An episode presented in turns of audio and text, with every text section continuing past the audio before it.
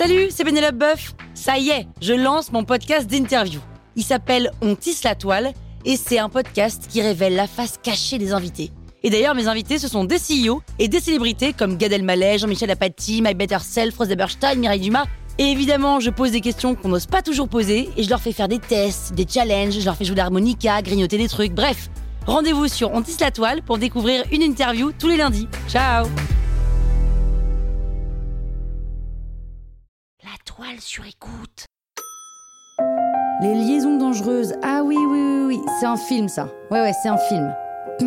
Vous écoutez Krusty Book, le podcast qui résume les livres en vous spoilant le hook.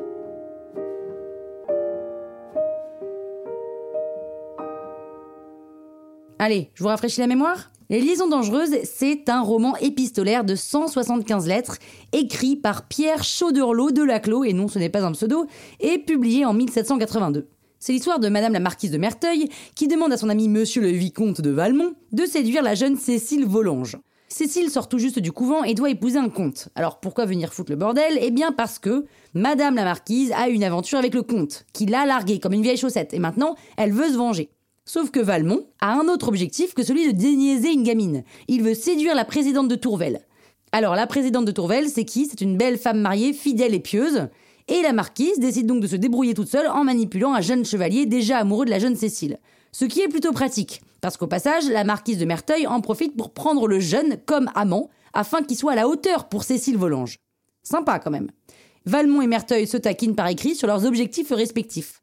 D'ailleurs, Merteuil annonce à Valmont que s'il parvient à ses fins, elle se donnera à lui en récompense. La meuf se prend pour une médaille, quoi.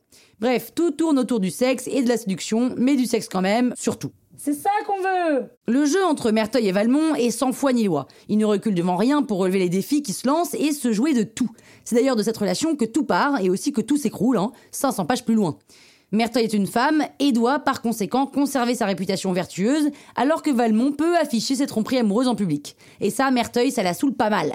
Elle l'écrit même dans une de ses lettres Je suis née pour venger mon sexe. Alors heureusement qu'elle sait pas que même 250 ans plus tard, on n'y sera pas encore.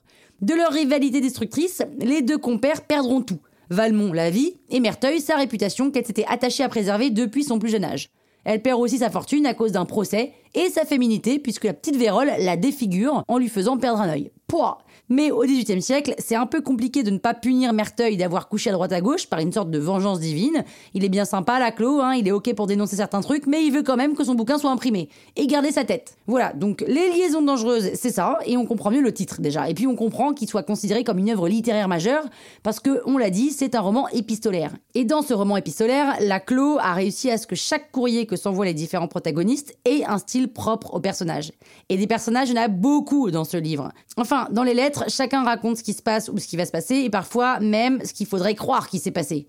Le lecteur est donc témoin de l'hypocrisie d'un milieu, d'une époque, de la nature humaine. D'ailleurs, peut-être que la vie, hein, même aujourd'hui, c'est pas toujours celle qu'on écrit pour être lue, à moins que si. Bref, vous avez compris quoi. La Clos, sors de ce corps Croustille, hein? La toile sur écoute. Mom deserves the best, and there's no better place to shop for Mother's Day than Whole Foods Market. They're your destination for unbeatable savings, from premium gifts to show-stopping flowers and irresistible desserts. Start by saving 33% with Prime on all body care and candles. Then get a 15-stem bunch of tulips for just $9.99 each with Prime. Round out Mom's menu with festive rosé, irresistible berry chantilly cake, and more special treats. Come celebrate Mother's Day at Whole Foods Market.